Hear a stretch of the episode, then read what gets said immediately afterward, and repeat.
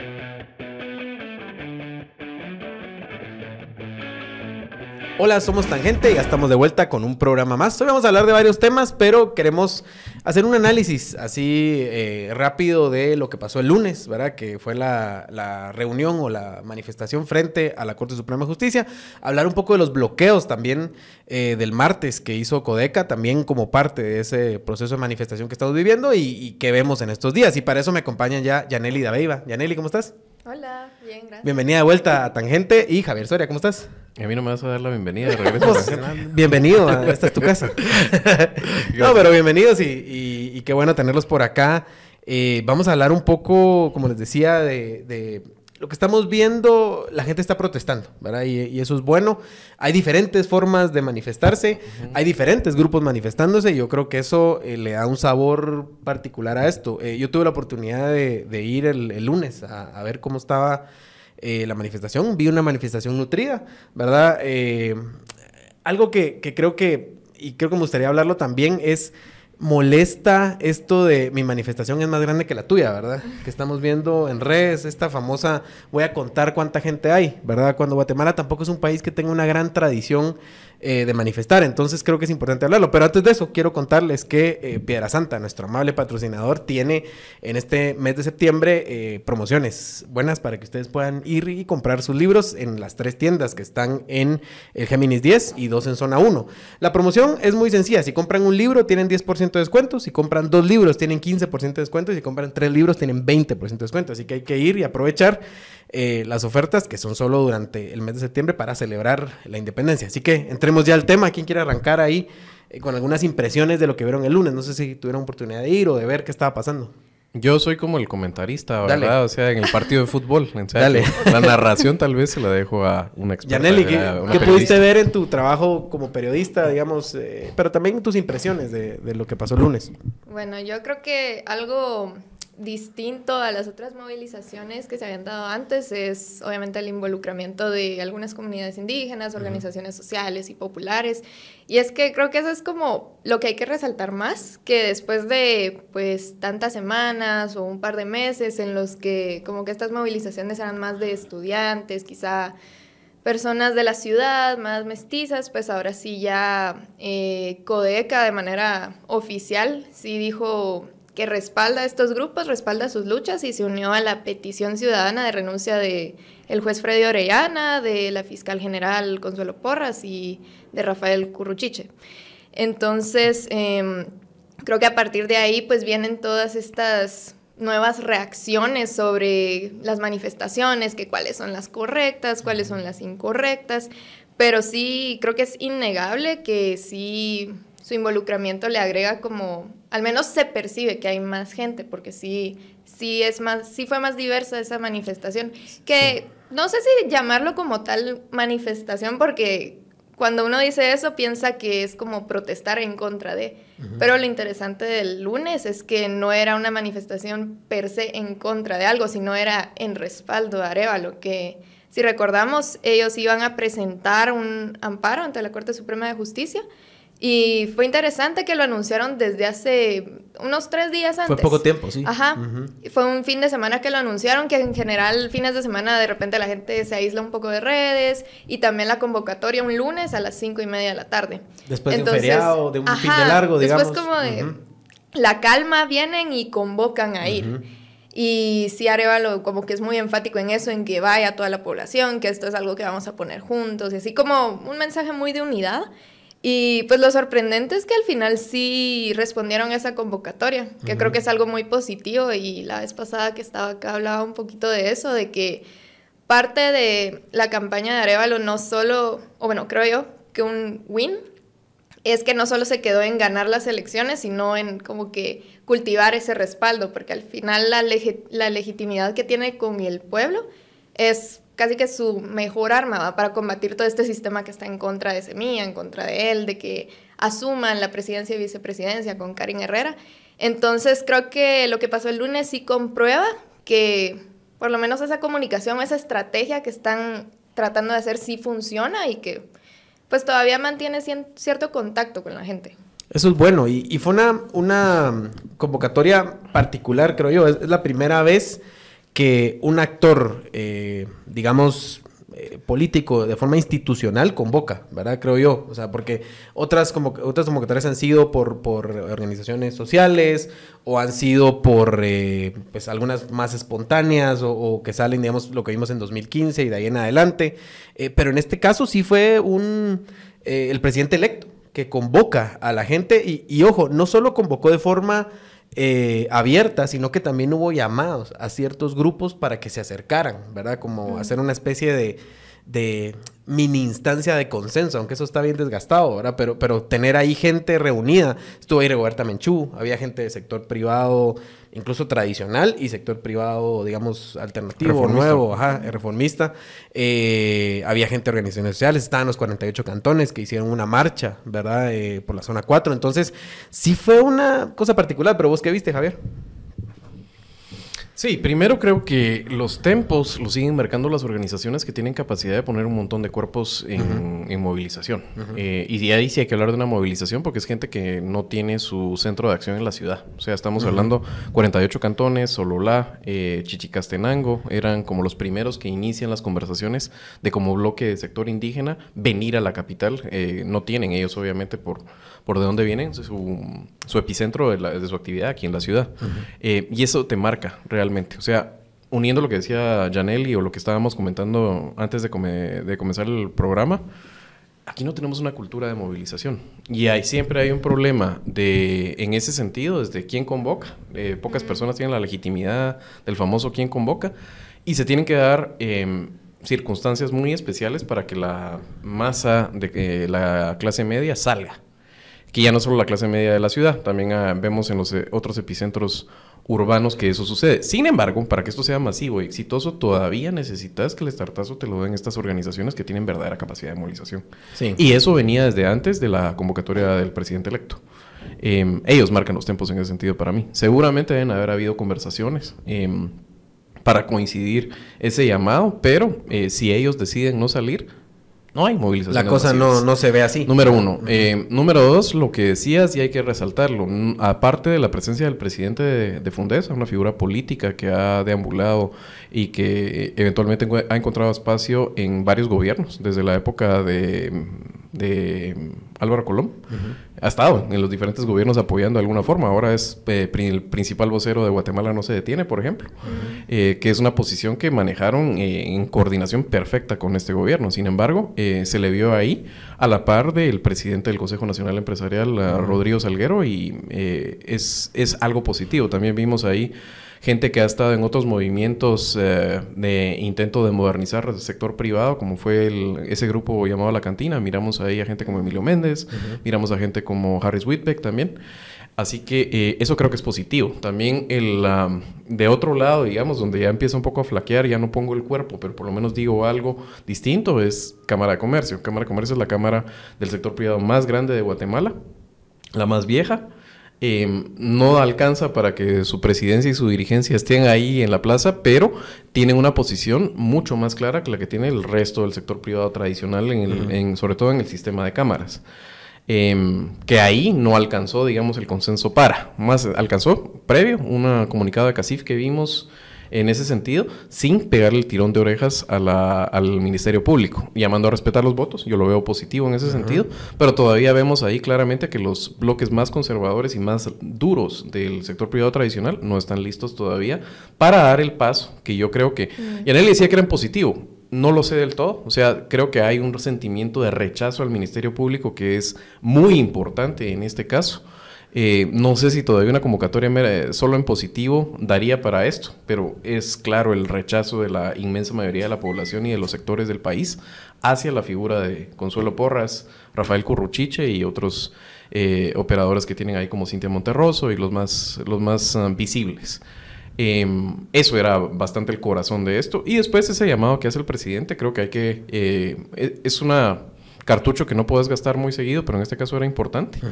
Y lo otro que me queda un poco de duda, porque no ha circulado como otros recursos legales que sí circulan en chats, y no lo he podido ver, el recurso que interponen, donde ahí también creo que hay que hacer un trabajo para arropar mejor al, eh, al brazo legal de Semilla en este caso, y que de hecho ya es del gobierno electo. Creo que ahí todavía vemos a profesionales del derecho muy noveles o con poca experiencia en las áreas de litigio o derecho constitucional.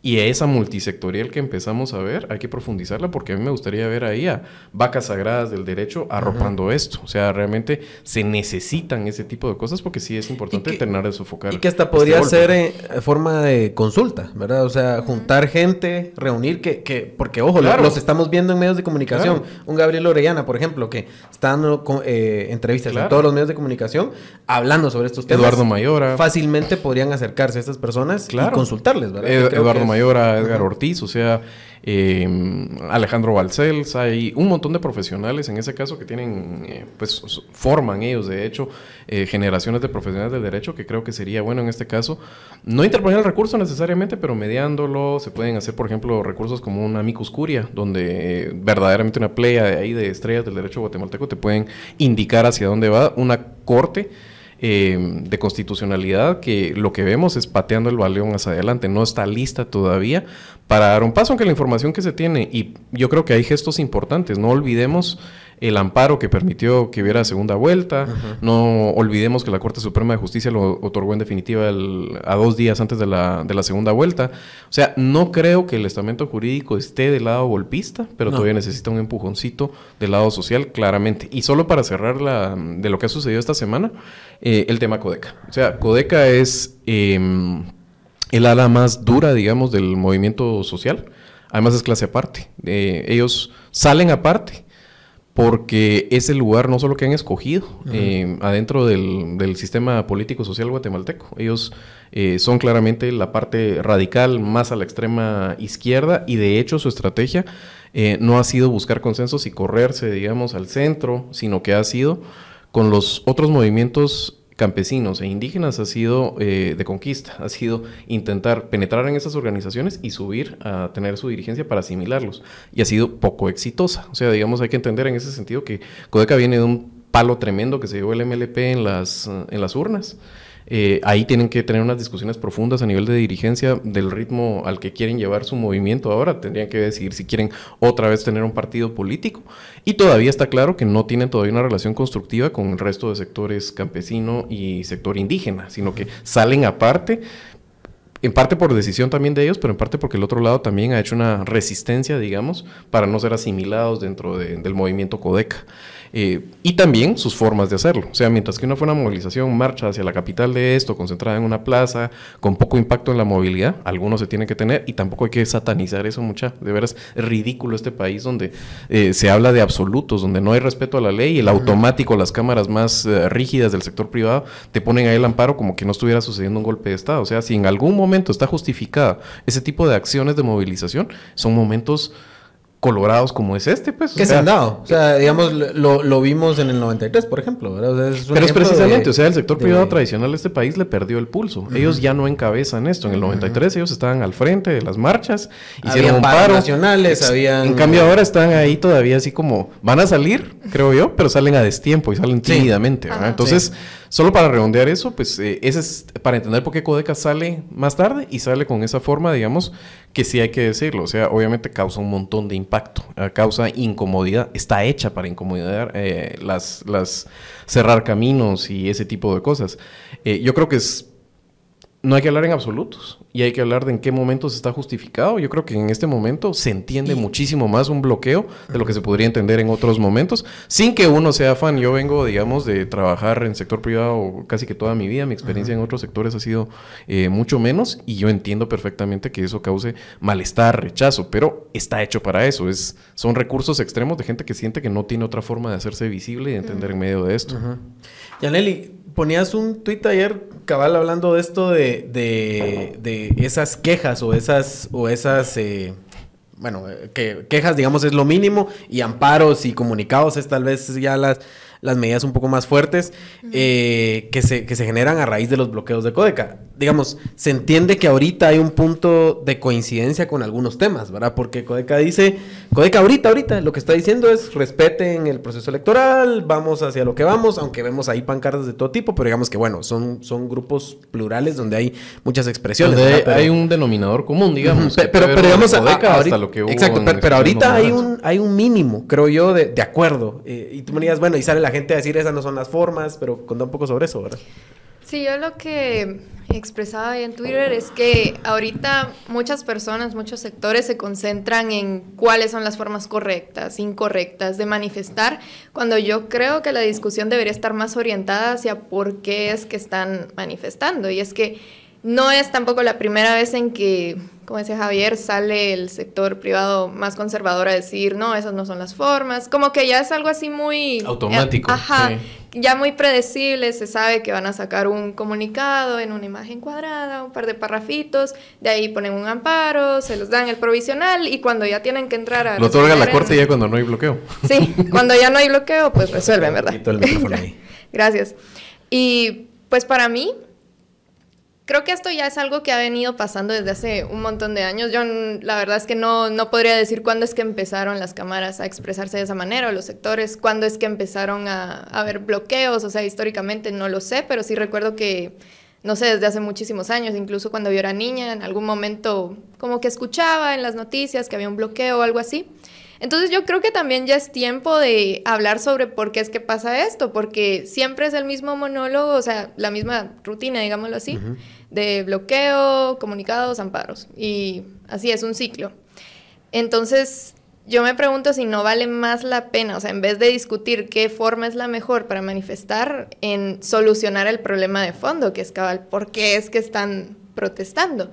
Y ahorita, pues, como decías, ya hay un consenso de cuál es el malestar general que estamos sintiendo como población, que es cabal este intento de golpe de Estado, el detrimento a la democracia, las acciones ilegales del MP, que incluso no es solo un malestar como de las personas de Guatemala, sino que ya se está trasladando a un plano internacional y lo expresan a veces algunas personas eh, de otros países más claro de lo que uno lo puede expresar acá en Guatemala.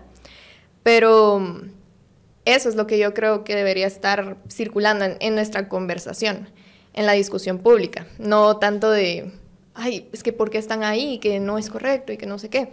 Aparte de eso, pues yo, ahí me contestaban en el mismo tweet que pues está bien que todas las peticiones son legítimas y así, pero que por eso existen las vías legales o ya se consensuó la manera en la que se puede expresar esto. Pero entonces yo me pregunto, ok, si existen estas vías que ya fueron consensuadas legalmente y todo eso, ¿por qué es que no se usan?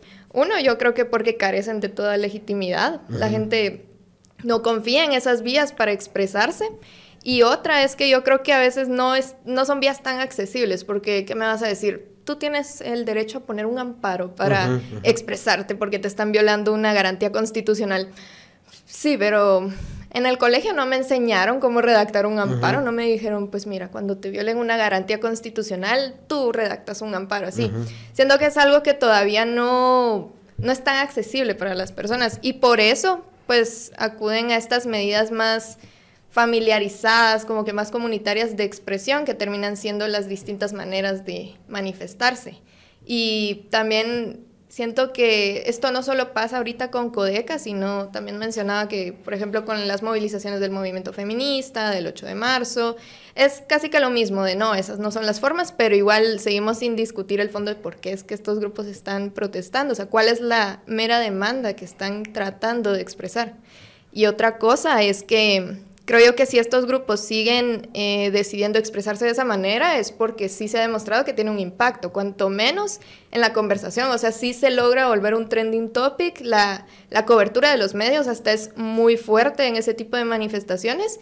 Y en cambio cuando tratan de hacerlo de la manera que sí les gusta, las maneras correctas, ahí sí no ves tanta cobertura ni por parte de los medios, tanto alternativos como los tradicionales.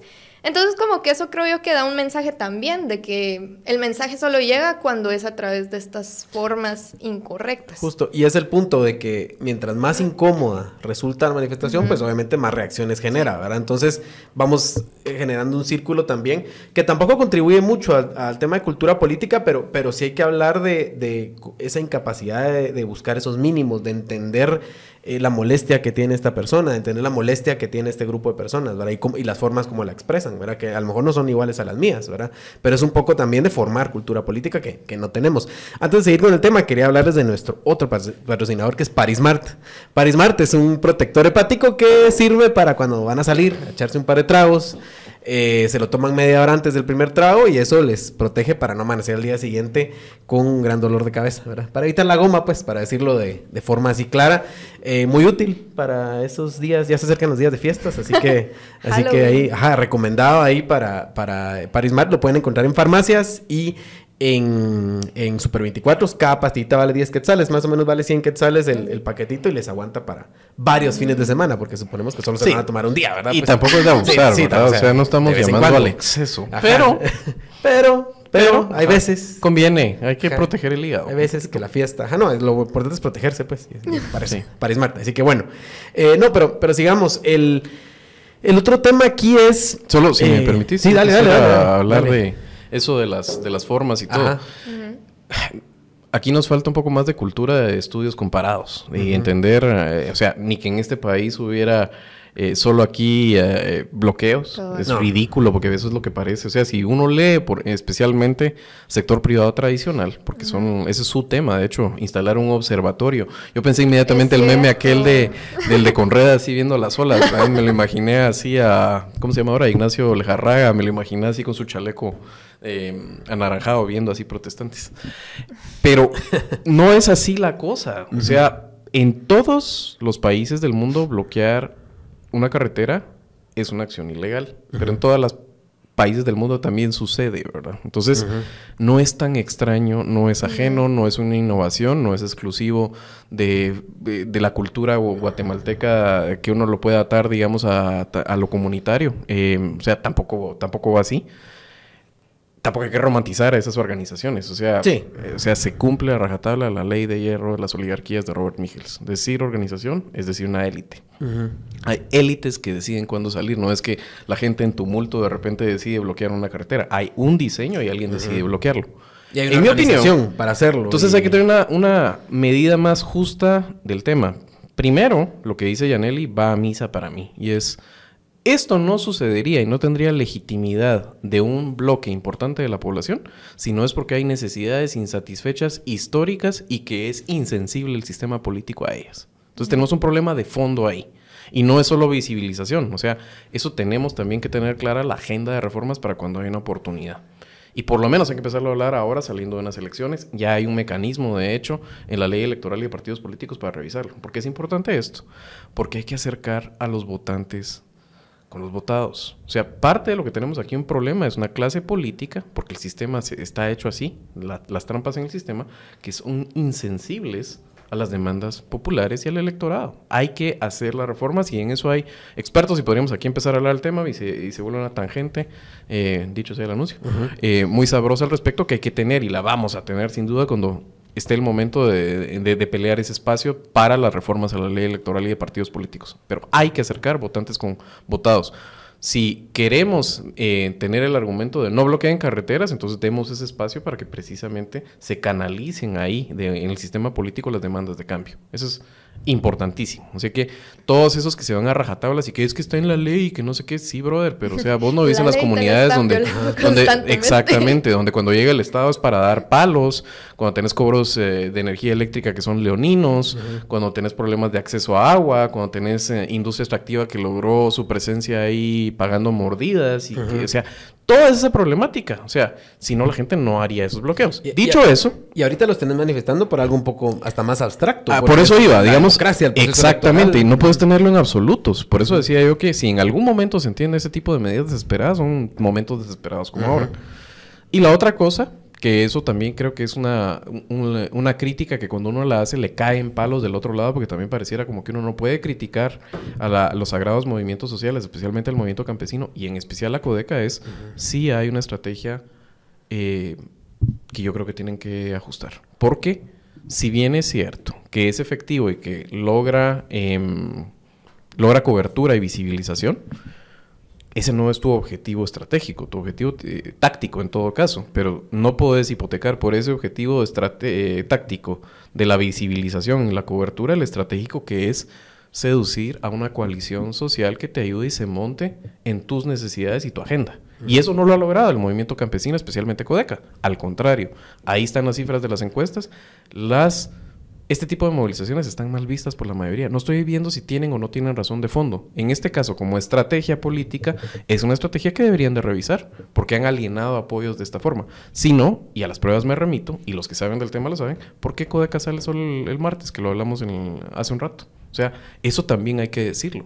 No se puede nada más callar y todo el tiempo estar como dándole el bombo de la propaganda como lo hace el sector privado tradicional de un lado y del otro lado también endurecer posiciones. Si queremos solucionarlo esto, tenemos también que poner el dedo sobre el renglón en esos temas que pueden ser incómodos. Y, eh, las, y las comparaciones molestan, pero digamos yo el otro día hablaba con unas personas de los 48 cantones y, me decían, miren, esta es la primera vez que nosotros estamos viendo que, que la Junta Electiva de los 48 cantones dice vamos a apoyar abiertamente a un candidato, a un, bueno, no a un candidato, a un político, ¿verdad? Como tal, porque ellos digamos tienen sus se nos está... hubo, un sonido ahí del set. No se preocupen, no, no se ha caído. Sí. No, pero, pero decían, sí hay un cambio importante en, eh, o, digamos, es un momento importante el que estamos viendo ahorita, eh, en la forma como los 48 cantones deciden acuerpar a Arevalo. Eh, y, ojo, a lo mejor va a ser temporal, porque tampoco creo que ellos den un cheque en blanco, ajá, y le digan, bueno, aquí estás, estamos con vos, sino que ahorita, ahorita te estamos apoyando porque hay un riesgo nacional, y, te lo, y, te, y así lo dicen, ¿verdad? Eh, y, después vamos a ver qué pasa. Y aplica para todos los sectores. y aplica para todo. Entonces, pero sí es un momento interesante. No sé cómo lo ves, Janely. En, creo que sí, digamos, el ver a, tantos, porque hoy sí vimos tantos sectores o, personas distintas reunidas por una sola causa, tiene un cierto sabor particular, creo yo.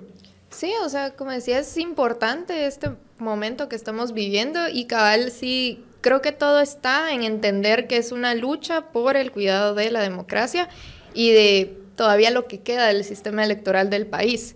Porque sí, considero yo que esto es, no sé, si dejamos pasar como sociedad esto, ya no va a haber vuelta atrás. O sea, lo que pasa ahorita, y creo que ya muchas veces se ha dicho, es que la elección de Arevalo pues fue imprevista, porque, no sé, por, por casualidad él estaba todavía ahí entre los candidatos progresistas y nadie creía que iba a pasar, pero a la próxima yo no creo que el sistema político corrupto vaya a dejar que ningún candidato que no se alinee al sistema participe, ni porque sea así un total desconocido, no lo van a dejar participar, porque no, va, no vaya a ser que vuelva a pasar lo mismo, de que el que vaya en noveno lugar en las encuestas resulte siendo el ganador. Suponiendo que, se mantiene, digamos, ese control del sistema, ¿verdad? Sí, cabal. Entonces, eh, sí creo que es importante como que varios sectores que de repente no están entre el mero electorado de Arevalo se sumen a este movimiento en defensa de la democracia y el orden constitucional, pero también es importante eso de que una vez, si, pues imaginando que lleguen a, asumir y todo, sí es importante como separar ese fanatismo que algunas veces nos puede dominar, porque sí, eh, no dudo que hay personas que sí creen legítimamente en el movimiento Semilla, que votaron por ese partido y todo, pero sí hacer gobierno ya es algo distinto, porque no es querer llegar al poder, es ya estar en el poder y quiera que no las decisiones que están que se toman ahí nos van a afectar como sociedad. Entonces sí está bien salir ahorita a manifestar todo esto, siempre teniendo en cuenta que cuando llegue el momento en que hagan gobierno, pues hay que ser más críticos, no hay que dejar de fiscalizarlos, de cuestionarles, porque pues para eso es que se están preparando para hacer gobierno y tampoco hay que tenerles como que lástima, ¿verdad? Como de, ay, es su primera vez, o sea... Sí, y, ese es un mensaje para también quienes estamos aquí a veces, ¿verdad? Porque, digamos, hay un momento ahorita en el que toca apoyar este proceso, apoyar la llegada de Semilla al 14, eh, la toma de posesión, la transición de poder, eh, y luego va a, haber, va a haber otros momentos donde a ver, si, si es que Semilla se monta una agenda de reformas, que yo creo que va a ser inevitable en algún punto, ¿verdad? Sector justicia y otras, eh, reforma electoral, por ejemplo, eh, también van a necesitar ese tipo de apoyos, pero, pero digamos un apoyo racional, un apoyo crítico, ¿verdad? Que es un poco lo que decías. Eh, pero ojo, porque digamos, también como hacer gobierno es quedar mal con unos, quedar bien con otros, no, no se puede quedar bien con todos, y las organizaciones sociales en ese sentido es, donde, donde empiezan a, digamos, a romper un poco con, distintos... Ahorita hay como un consenso mínimo, ¿verdad? Con, ciertos temas, pero no creo que se vaya a mantener. El rol de cada uno, ¿verdad? O sea, el comentario de Yanel es un comentario de periodista y así debe ser. Los periodistas, ese es su trabajo. O sea, van a tener que cubrirlo y cubrirlo con honestidad porque su credibilidad está sobre la línea si no lo hacen. También, obviamente, hay aquí periodistas en Guatemala que yo ya lo miraba al día siguiente, ya casi que le estaban contando las costillas a Bernardo y que la conferencia de prensa y así comenzaron y todo. No, tranquilos, ¿verdad? O sea, se ponen en posiciones. Canal Antiguo ya estaba pidiendo exclusivas de, que lo, de declaraciones de Arevalo. O sea, espera tu turno, sos Canal Antigua, ¿verdad? O sea, que tranquilo, muchacho. Em, pero entendiendo que ese es el rol de los periodistas em, y sin que creo que haya que em, tenerle lástima, usaba añadirle la palabra, no sé si es eso, sino un exceso de, em, de acomodar a semilla, digamos. Eh, eso no tiene que existir, pero también tiene que existir una madurez que yo creo que no se los puede medir por resultados.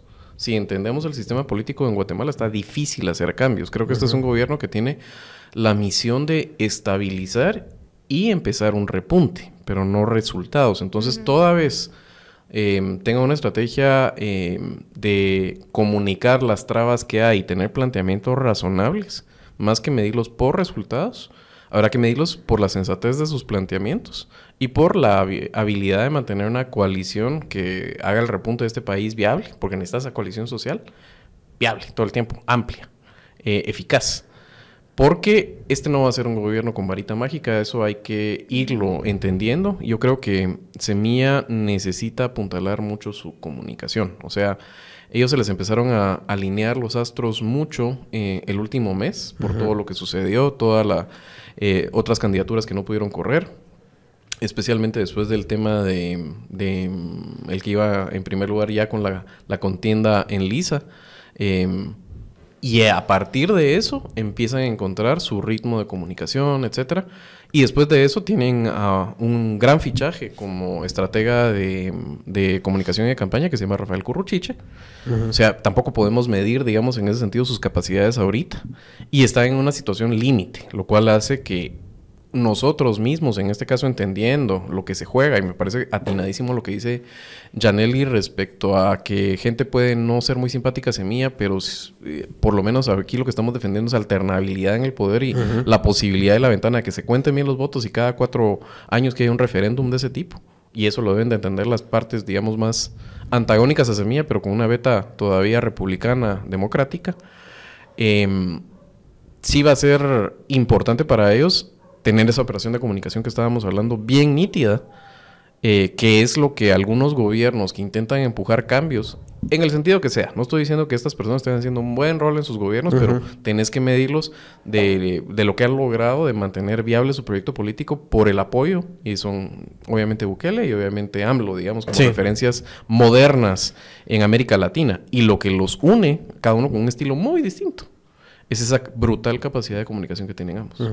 Entonces, esa parte va a ser vital para... Que, es una estrategia. O sea, no, es solo el carisma del candidato, porque, digamos, AMLO, de hecho, no es precisamente muy... Bueno, tiene, su estilo, digamos, y le habla a cierta parte de la población, pero más es la constancia, la estrategia, la, forma. O sea, sí tiene que ver, tiene que ver eso. Sí, no hay un molde, O sea, obviamente... Hay formas de hacerlo. un millennial, eh, macho alfa, eh, con carisma brutal eh, y que además, o sea tiene, o sea, realmente el tipo tiene ángel en ese sentido, que es Bukele que ha capturado la imaginación de un país. AMLO, su coalición es más pequeña, su apoyo es menos, pero también es un país más complejo, más diverso, inmenso territorialmente. Em, y es ese tigre manso que te habla así mientras está, si su rival político te está o convenciendo porque vente a este lado, te voy a ahorita sacar los huesos, ¿verdad? Y te lo habla todo calmadito.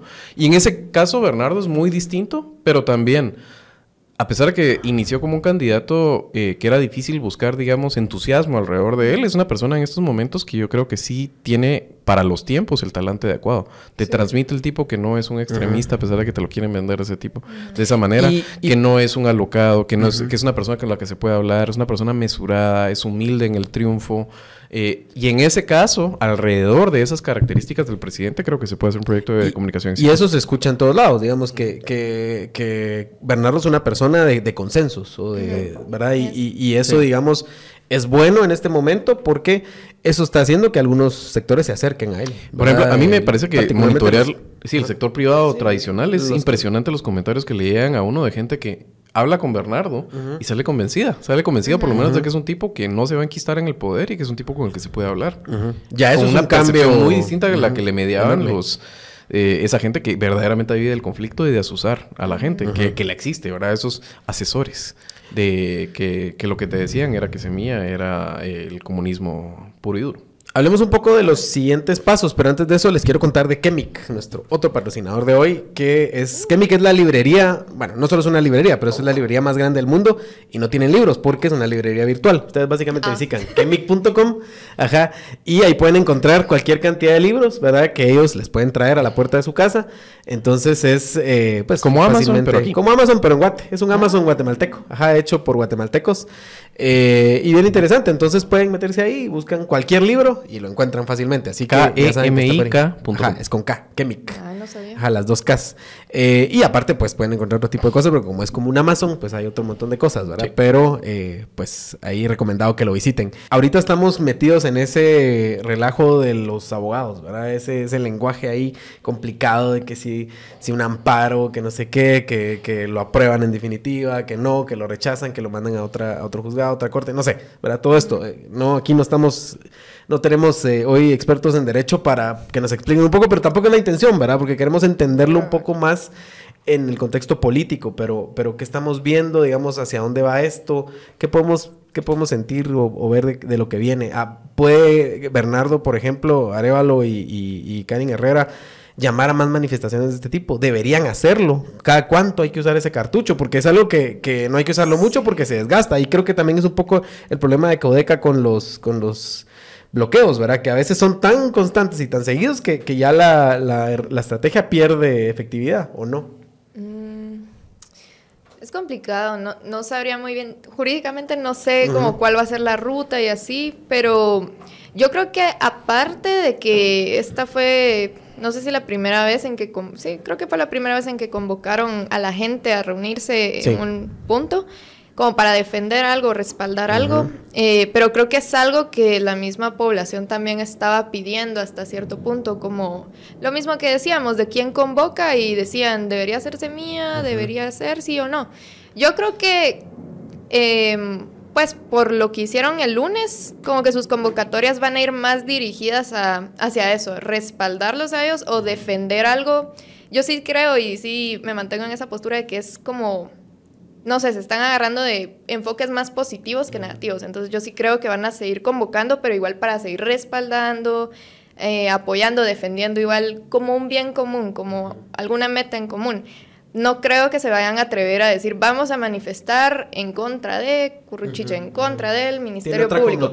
Ajá, porque ahí sí ya, no sé, también pensando un poquito en cómo reaccionan esas personas, pueden decir, no, que está interfiriendo en, sus acciones, en... Se ponen muy institucionalistas. Ajá, entonces creo que es un desgaste que creo que hemos aprendido que no vale la pena, pero sí pues creo que fue exitoso, fue exitosa esa convocatoria y como digo, tienen la estrategia tiene que seguir más enfocada en crear esa comunidad, en alimentarla, en mantenerla y darle a la gente razones por las cuales tiene que seguir ahí, pues políticamente hablando.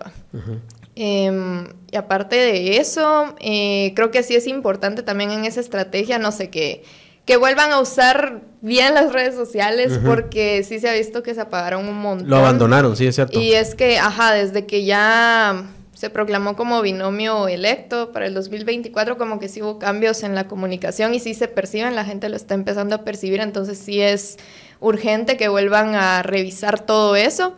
Y el reto ahí también está en cómo en estos tiempos lograr hacer un mensaje tan bueno y comunicacionalmente efectivo que no se pare. Porque eso es muy difícil, porque sí, hay sectores muy críticos, entonces no siempre puedes convencer a todas las personas, pero sí, no se tienen que meterle más cabeza cómo hacer un discurso que no vaya a separar tanto a las personas. Sí. Eso y quizá también les sea bastante útil explicar pues, o sea, es difícil como ciudadano a veces tener esta cultura de entender el Estado, entender políticamente cuáles son, no sé, los retos, ¿verdad? Porque muchas veces asumimos que el Ejecutivo tiene el poder absoluto de todo cuando realmente no es así, pero entenderlo no siempre es como tan fácil. Entonces, otro reto para Semilla va a ser explicar, pues, por cuáles son sus impedimentos y explicarlo de una manera en que toda la gente lo entienda, no solo como, es que pusieron un amparo y no sé qué, y esto no se sí, es un abogado explicándolo. La Ajá, porque ayer entiendo que eh, hubo, me dio mucha risa porque les denegaron una apelación, de una recusación, de un amparo y no sé qué, y vimos el tweet y con varios colegas estábamos así de ¿Qué es esto? No entendía. Ajá. Y hasta yo, el yo leí el comunicado, el comunicado larguísimo, ¿verdad? O sea, una cosa yo creo que eso no... así que, que, no te explica mucho, no entiendes mucho. Qué horrible los abogados. Este Malísimo. Es que, es que sí, los abogados son muy malos comunicadores, ¿verdad? Sí, y de hecho, el, la mejor comunicación ahí fue el tweet de Andrea, Andrea Reyes. Sí. Que ella dijo, resumen. Eran, tres líneas, ¿verdad? Ajá, resumen, semilla sigue. Eso está súper bien. Pero, lo, exacto, y, y, y, totalmente de acuerdo con vos en que lo que me falta es que eso me lo pasen a un TikTok, por ejemplo.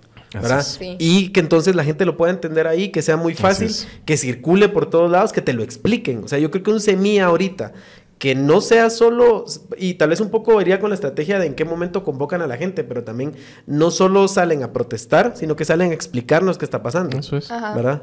Sí, creo que eso sería más efectivo a veces y... Ay, no sé se me fue. Sí, no, pero, no, pero era, es, eso, era total, totalmente de acuerdo y es parte de que falta una estrategia más unida. Y digamos, gente dentro de Semilla te dice, sí, nos falta una estrategia un poco más coordinada, ¿verdad? Pareciera como que están un poco descoordinados tienen mucho encima, o sea, se, entiende, digamos, ese, esa limitación humana, ¿verdad? De que no podemos estar viendo 10 cosas a la vez, pero sí, la, la pata de la estrategia de comunicación ahorita está floja, es tal vez la, una de las que está floja, y falta eh, ponerla al frente, ¿verdad? Porque al final es lo que te va a mantener eh, con esa fuerza eh, que, tienen ahorita, que parecieran tener ahorita. Yo creo que, por ejemplo, la, estrategia de haber llamado a la gente, que la gente llegara, fue buena. Salió Arevalo a decirlo en un video, salió, digamos, se movieron, hubo, hubo movimiento, llamaron a gente, o sea, sí, sí se vio una estrategia coordinada. Pero eso tiene que ser permanente, creo yo. Sí, yo creo que otro tema también que ahorita comenzará a sonar un poco más es todo este asunto del presupuesto. Que creo que hay algunas voces que empiezan pues a hablar de ello el viernes, creo que va a haber otra sesión para ver eso. Y lo que entiendo es que hasta ahorita el presupuesto que les llegó al Congreso es de 124 mil millones de quetzales. Y pues la propuesta de semilla o lo que se sugiere es que necesitarán 127. Entonces, pues ya hay algunas voces que cuestionan un poco eso de cómo así, si antes cuando eran oposición, pues hablaban de que eh, no era necesario pues tener un presupuesto tan oneroso, pero ahora sí. Entonces, ese tipo de cosas son, creo que las que tienen que analizar eh, y ver cómo van a responder, cabal, para ya sea convencer a la población o justificar por qué están pidiendo este tipo de cosas. Sí, ser un poco más claros en ese sentido, Javier. Sí, voy a parafrasear algo de lo que ustedes dijeron solo para remarcarlo, no, con ánimos de, repetir. Em, comunicar es hacer un ejercicio de mediar lo que está pasando en este caso y así lo tienen que entender. Lo peor es que los voceros sean abogados. Nada en contra de los abogados de semilla, solo eh, es por defecto, no debe ser así. Los mejores voceros, digamos, en los términos legales o los que más me gustan a mí son precisamente los que te ponen en términos simples lo complicado. En un país donde la ley está hecha no para entenderse y sobre todo como la, manejan, sino para oscurecerse. Es un arte Entre la resolución de la, de la OEA, no la última, sino eh, la penúltima, hacía una mención precisamente a eso y me encantó ese tortazo que le pegan a... ¿El colombiano? Sí. No, no, no, no, eh, estaba escrito. Ah, que, te dice que las resoluciones de las instituciones guatemaltecas están hechas para no entenderse. Cuando debiera ser al revés el espíritu. Además, ya no hay aquellos ejercicios donde salía Santiago Palomo de la CC a explicarte eh, y atender a la prensa, sino... Ya no. hay grupo de prensa. Exactamente, esta distancia que han tomado las instituciones con, la prensa es, fatal. Hay que mejorarlo. Eh, y en ese caso, uno lo normaliza. Y de hecho, cuando uno hace análisis, a veces se empieza hablando como abogado.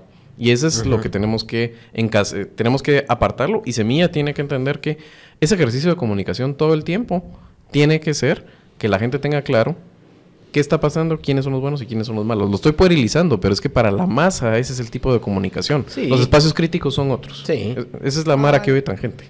La verdad. O sea, haciendo... Pero lo otro es TikTok. Y necesitas eso para tener todo el tiempo esto viable. AMLO lo hace con las mañaneras. Mm. Ese es su estilo. Le funciona ahí. No tiene que ser necesariamente así, así, pero tiene que haber un manejo ágil de la realidad todo el tiempo. Em, y esa parte, como decía Yaneli, se siente que ha flaqueado y tiene que relanzarse con una claridad. Eso no es a partir de que sea en gobierno, eso es ya. Sí, también. Eso es Ahorita. ahora, porque sí se sintió un bajón desde la desde la mm, campaña que terminó. Y no, o sea, esto seguimos exactamente en un pulso que debió haberse resuelto en las redes, pero no se ha, eh, en, en el, perdón, en las urnas, pero no se ha resuelto en las urnas. Entonces tiene que seguir el tambor batiendo. Y ojo que mi impresión es que, digamos, ahorita Arevalo y, y, bueno, el binomio, digamos, Arevalo y Karin, eh, pero, pero digamos, Semilla en general, creo que tiene una, una apertura bastante buena hacia la prensa, ¿verdad? O sea, dan, dan Ah, no, entrevistas yo- yo yo- y, y está bien, o sea, yo, yo creo que tiene que mantenerse también. E hacen Incluso yo lo, remarca- yo lo remarcaría, yo lo haría explícito, diría, Sí. a diferencia anteriormente nosotros. Bueno, Y, además, y hacen verdaderas conferencias de prensa donde la prensa puede Y preguntar. un punto que yo quería decir con esto del presupuesto, esas son discusiones que deberían de ser técnicas y que en todo país no abarcan a la masa de la sociedad, a menos que algo muy grave pase. Incluso está el antecedente guatemalteco. El primer año de Yamatei, las últimas movilizaciones masivas que habían habido antes de las actuales, había sido precisamente por el tema del presupuesto, porque era un robo descarado. Y en ese sentido, otra vez, hay que entender que lo técnico y lo político son importantes de balancearlo. Y yo creo que Semilla tiene que revisar esto de, de- de pedir un presupuesto ampliado. Ujú. No es un buen mensaje. Saliendo de las urnas, después que han dicho que no van a subir impuestos. Yo lo puedo entender y estoy seguro que Jonathan Mencos, que es técnico en el asunto y ese es su expertise, lo fiscal, que haya una justificación para hacerlo. Pero, y, y lo voy a puerilizar porque no conozco en- al dedillo el proyecto del primer año de gobierno de, de Semilla, pero 3 mil millones de un presupuesto de 127, si ya el actual es de 124, estar peleando por eso es un mal talking point para comunicar. Sí. Te obliga a un ejercicio de comunicación profundo, donde la gente va a perder la atención. Que no tenés que- ahorita el tiempo. Mientras que te ocupa una línea de decir no vamos a subir el presupuesto nacional. Así de simple, ¿verdad? Yo no lo haría, yo creo que es una tontería meterse en eso en este momento con lo que está pasando. No le den balas a sus enemigos, consejo gratis para semilla. eh, en ese caso, y em, sí tienen que volver a encauzar el tema de la, de la transición. Creo que hay un debate de, de estrategas si se tenían o no que levantar de esa mesa, pero ya ve uno que en este caso se está viendo cómo se regresa. No solo hay que hablar por el tema del presupuesto, que eso es un tema de la, de la comisión, pero del Ejecutivo también, ¿verdad? El proyecto de, de presupuesto que se presenta. Y mm, la misma OEA, em, yo creo que en ese caso no es que le crean a Yamatei verdaderamente que él va a dar su vida por la transición, pero lo están emplazando. O sea, el estar sentado ahí es y lo están eh, poniendo la OEA, el- así lo, lo dijo Almagro, es hay voluntad del Ejecutivo para tratar de hacer un cordón sanitario a aislar al núcleo de golpistas. Yamatei, eso no es golpista, hay un montón de matices para saber si realmente incluso Yamatei ya es el que está dirigiendo la orquesta en este caso, ¿verdad? Yo no dudo que él quisiera dar un golpe de Estado, o sea, eso es lo que yo pienso.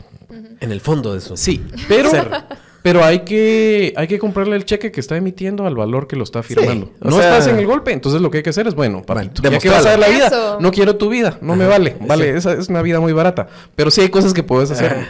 al respecto Sí. y podés precisamente, ¿verdad? O sea, el, Sí. el resto de golpistas que tenés alrededor, hace llamados públicos, opera, trabajalo, deja en claro que las fuerzas de orden público no van a prestarse órdenes ilegales. Eso es lo que tiene que uno que hacer en este momento para hacer ese cordón sanitario alrededor del núcleo duro de Sí, hay, que incomodarlo un poco, porque también hay que sacarlo como de esa... Porque él dice, yo voy a entregar el poder, yo aquí Sí. hago mi show, Sí. aquí están las cajas, Sí. tomen, les imprimí las leyes por si no las pueden Ajá. buscar en internet, ¿verdad? Que fue un poco lo que hicieron.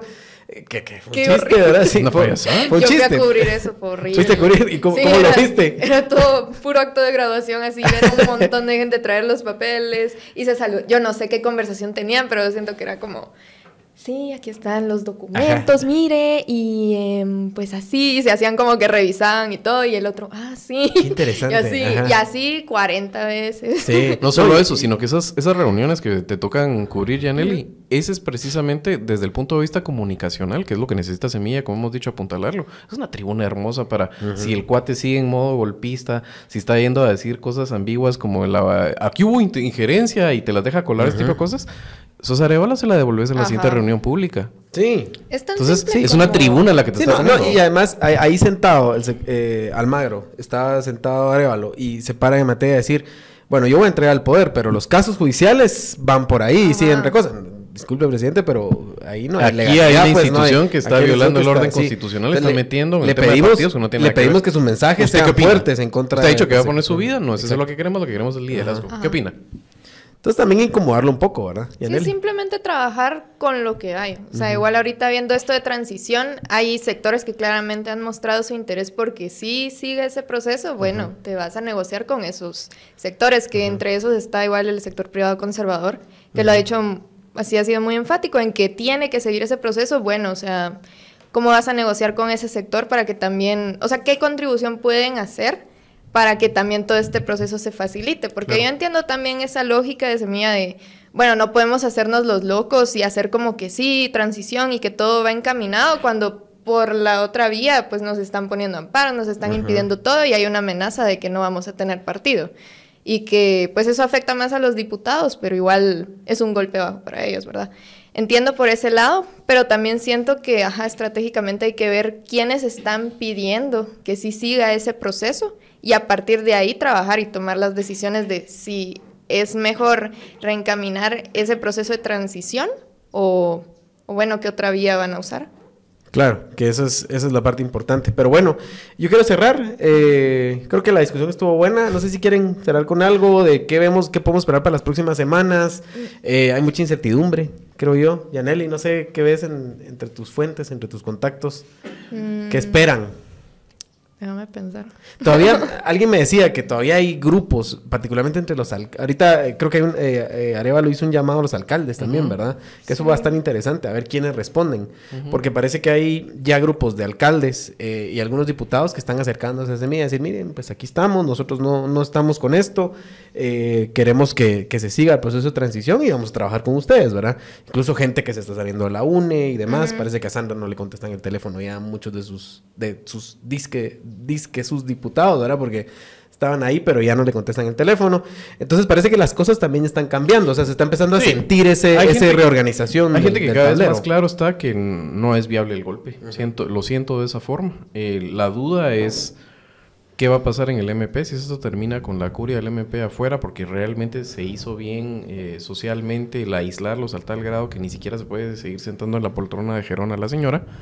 O si es que queda aislada. En ese caso, muy mermado su, su rango de, de, acción, por lo menos por un tiempo y alrededor de esto. Aunque pues seguro para otros temas la coalición en contra del gobierno va a ser más amplia, ¿verdad? Sí. Lo único se está volviendo tóxica. Entonces, ¿qué vamos a ver? ¿Qué espero yo? Es difícil una situación tan volátil, pero todos los caminos conducen a la novena calle y once avenida de la zona 1. Eh, la corte claramente no está lista todavía. Ese es un tema importante. Están pateando el balón. Para ir dirigiendo la presión y en esa mediación que deberían hacer de quién es el bueno y quién es el malo.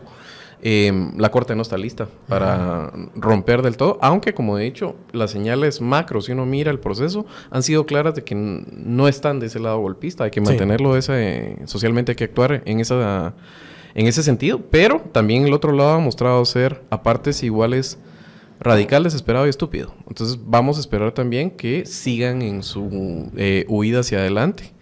Em, y la situación va a llegar a un momento tenso máximo. O sea, yo no miro al MP en este caso ya em, teniendo alguna posición sensata de coexistir, como decía un ya, ya pasaron la línea. Privado, un vocero informal del privado tradicional, ¿verdad? O sea, eso ya es, ya es inviable. Entonces, tensión máxima, Arevalo asumiendo, creo que se logra incluso que em, se evite la cancelación espuria de semilla, aunque el proceso seguramente seguirá después encausada de alguna forma. Em, hay que ver también cómo se va configurando el tema del Congreso. En este caso, por su misma posición, porque Dios da, Dios quita, ¿verdad? O sea, la gente de Vamos eh, o del ala más sandrista de la UNE, que también se está desgranando, eh, está debilitado un poco su proyecto para lograr la junta directiva del, Congreso. Ahorita hay una tercera vía que tiene más fuerza, una tercera vía que quiere sentar a Semilla y ponerle condiciones a cambio de que no tenga Vamos y, y los más duros eh, el, Congreso, pero ese grupo de, congresistas es un grupo donde hay gente electa y financiada por el narco, donde hay gente puesta ahí por Miguelito, donde hay gente de todo tipo y que eh, está acostumbrada a esa negociación con el Ejecutivo de nos vamos a sentar y es sentar en algún momento, es, hablemos de placitas, hablemos de contratos y eso por coherencia uno esperaría que no está sobre la mesa. Las señales que ha dado Arevalo, que ha dado Jonathan Mencos, eh, en ese sentido son muy claras de que eso no va a estar sobre la mesa, entonces hay un shock al sistema también que hay que ver cómo se resuelve. Yo tampoco creo que hay que ser eh, nada más de pensar, ah, es un shock al sistema, ese shock al sistema significa que inmediatamente los actores aceptan nuevas reglas de juego, va a haber una resistencia. La cosa es, esa resistencia, si puede operar bien el proyecto de semilla para que no sea una resistencia eh, pues a cara o cruz y de gente en la colina haciendo de que esta es el último frente de batalla, sino que va a haber un bloque muy duro en ese sentido, peleando por esos espacios y esa corrupción, y va a haber otro que van a decir, bueno, tal vez ya no puedo tener lo que tenía antes a nivel de esas plazas a dedo para mis familiares y todo, pero puedo regresar a mis comunidades, decir que luché porque en el puesto de salud, en educación, etcétera, algunos cuadros técnicamente viables donde se me da rédito político tener otro tipo de negociación, no es lo que estabas acostumbrado ni para lo que pagaste tu curul, pero es algo. Pero ahorita estamos en la fase donde llegan a tocarle la puerta al gobierno entrante para ver que para eh, medirlos un poco, para ver hasta dónde van a llegar. Y en ese sentido también, del otro lado, pues Semilla, eh, llamando estas conversaciones con distritales o con alcaldes, van en ese sentido para tomarle la temperatura. ¿Yaneli? No, pues yo creo que, pues aparte de todo lo que mencionabas, para no repetir, creo que sí, algo que podría venir en las próximas semanas es pues viendo la reacción, igual hablando de ese amparo, que no le dieron la apelación de la recusación de no sé qué, pero me llamó la, atención que los net centers usaron la narrativa de em, Semilla está muerto, o sea, de una vez lo, lo daban así. Entonces yo creo que ese es el tipo de estrategias que usan cuando ya no tienen nada realmente. Sí. Entonces em, creo que hay que tener un poco de cuidado con esos mensajes y sobre todo con no replicarlos, no, no darles por dónde, porque eso es lo que ellos quieren, que, que uno esté va a replicar el mensaje, causar el pánico, deslegitimar todo, ¿verdad? Y también creo que otra razón para que estas personas pues sigan con estas narrativas es que el lunes se vio que Arevalo y Karen Herrera todavía tienen ese respaldo ciudadano. Entonces lo que van a buscar es también como que disminuir ese, ese acompañamiento de la población a través de, no sé, noticias falsas, lo, lo que ya conocemos. Eso y aparte, no sé, ataques como personales de, no sé, patadas de ahogado al final. Y lo importante, como digo, es solo no replicar todos esos discursos, no darles por dónde y dejarlos que ellos hablen entre su circulito y ahí que se quede todo. De ahí no sale. Pero bueno, Yanel y Javier, qué bueno tenerlos por acá.